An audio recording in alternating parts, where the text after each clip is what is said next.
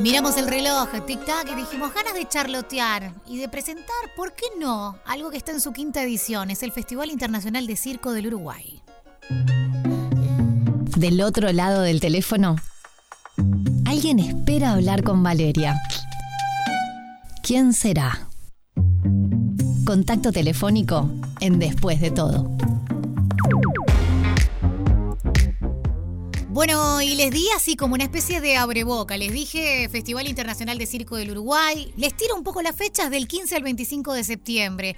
Con una variada programación porque vas a tener compañías, artistas, espectáculos, experiencias en distintos formatos.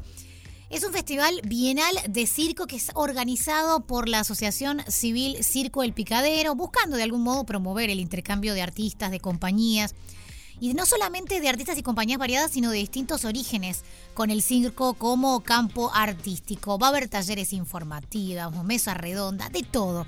Y por eso sentimos la necesidad y las ganas de hablar con Kelly Herrera del equipo de comunicación justamente del FIC. Bienvenida, ¿cómo estás?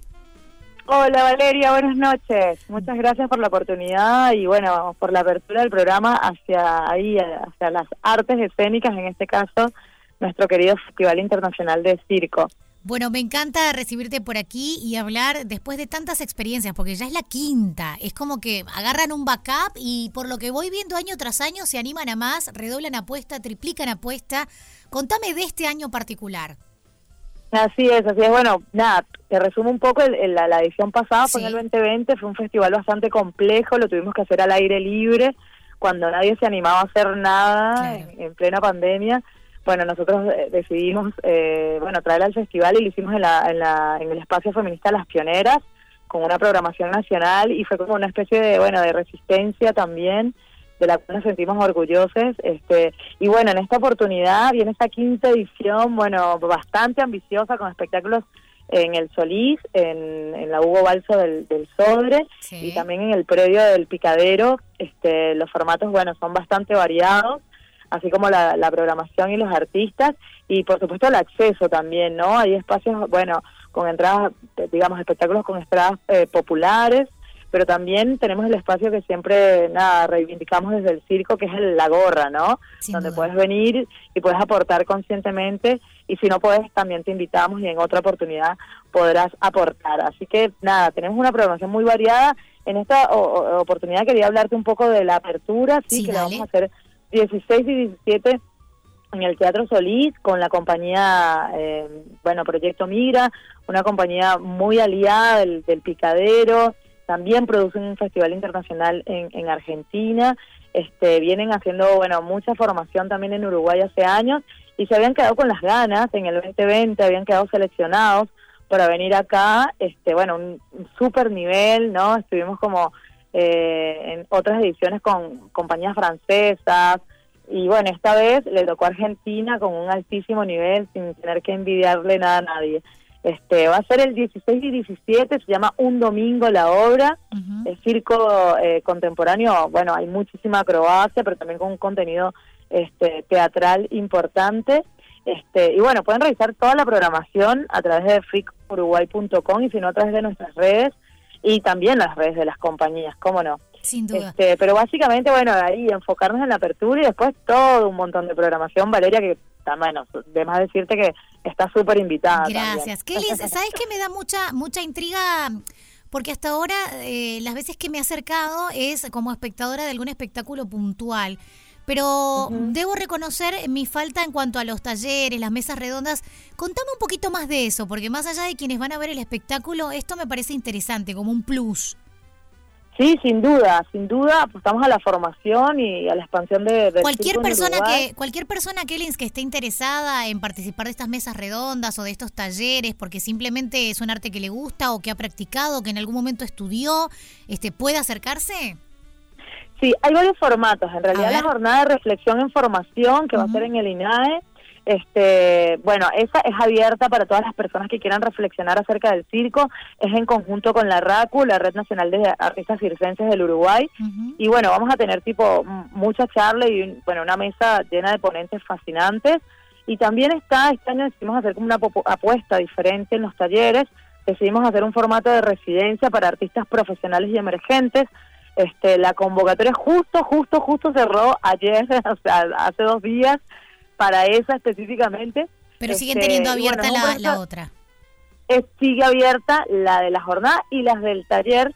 Hay un taller de teatro físico y de, de trapecio fijo que va a ser, eh, bueno, un artista invitado internacional francés, Adriano, que esa sigue abierta y sí, si vos has tenido, si eres artista emergente y querés seguir eh, aprendiendo y, bueno, y profesionalizando tu técnica, está súper abierta y en el caso de Adriano, esta propuesta tiene dos módulos. Está el primer módulo que es de teatro físico, que que bueno, está, es para las personas que se animan a hacer cosas más en piso, y está el segundo módulo, que es de trapecio fijo, y lo puedes tomar en conjunto o separado. En nuestras redes sociales y en la página pueden encontrar el formulario que los lleva directo a la inscripción, y bueno, todavía hay chance, todavía está abierto porque eso es en conjunto con el INADE. Entonces, eh. ahí vamos a poder nada, tener muchísimos más cupos, muchísima más acceso, digamos, para más personas. De curiosa, de chusma, como prefieras llamarle, este, al ser internacional, ¿cuáles son los países que en estas cinco experiencias, bueno, cuatro, porque esta